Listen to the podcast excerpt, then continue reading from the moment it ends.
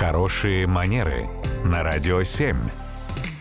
Татьяна, доброе утро. Доброе утро. Доброе утро. Татьяна, нам пишет Надежда, интересуется вот чем. Мы планируем дома собрать много гостей на праздник. Как правильно нам всех рассадить за обеденным столом? Я так понимаю, это имеется в виду там взрослые дети, друзья, родственники, кого куда, да? Вот об этом речь? Домашние застолья в целом, если они идут в неформальном ключе, конечно, особые там протокольной рассадки не требуют.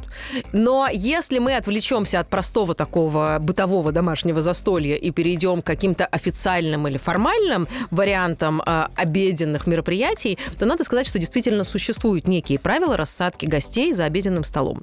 Например, предполагается, что мужчины и женщины по возможности должны чередоваться за обеденным столом. Это первое правило. Второй момент предполагает, что в большинстве случаев э, рекомендуются семейные пары рассаживать. Просто потому, что в противном случае они сосредоточатся на разговоре друг с другом, и не будет вот этой хорошей, комфортной светской беседы, в которую могли бы вовлекаться все участники застолья, а не вот такое вот распределение разговоров по группам. Много не пей.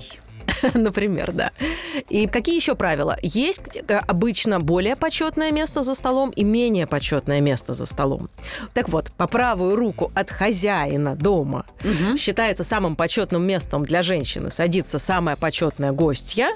По правую руку от хозяйки мужчина, да, самый почетный гость вот этого дома садится по правую руку. А потом действует правило право-лево в шахматном порядке, когда по левую руку от хозяина дома садится следующая по почетности дама, ну то же самое относится зеркально и к хозяйке дома и так далее. Право-лево, право-лево по нисходящей от вот этой вот максимальной почетности. Ну, еще можно смотреть в обратную сторону. Кто подарок круче подарил, тот и ближе к хозяину. А, да, ну или делать просто фуршет.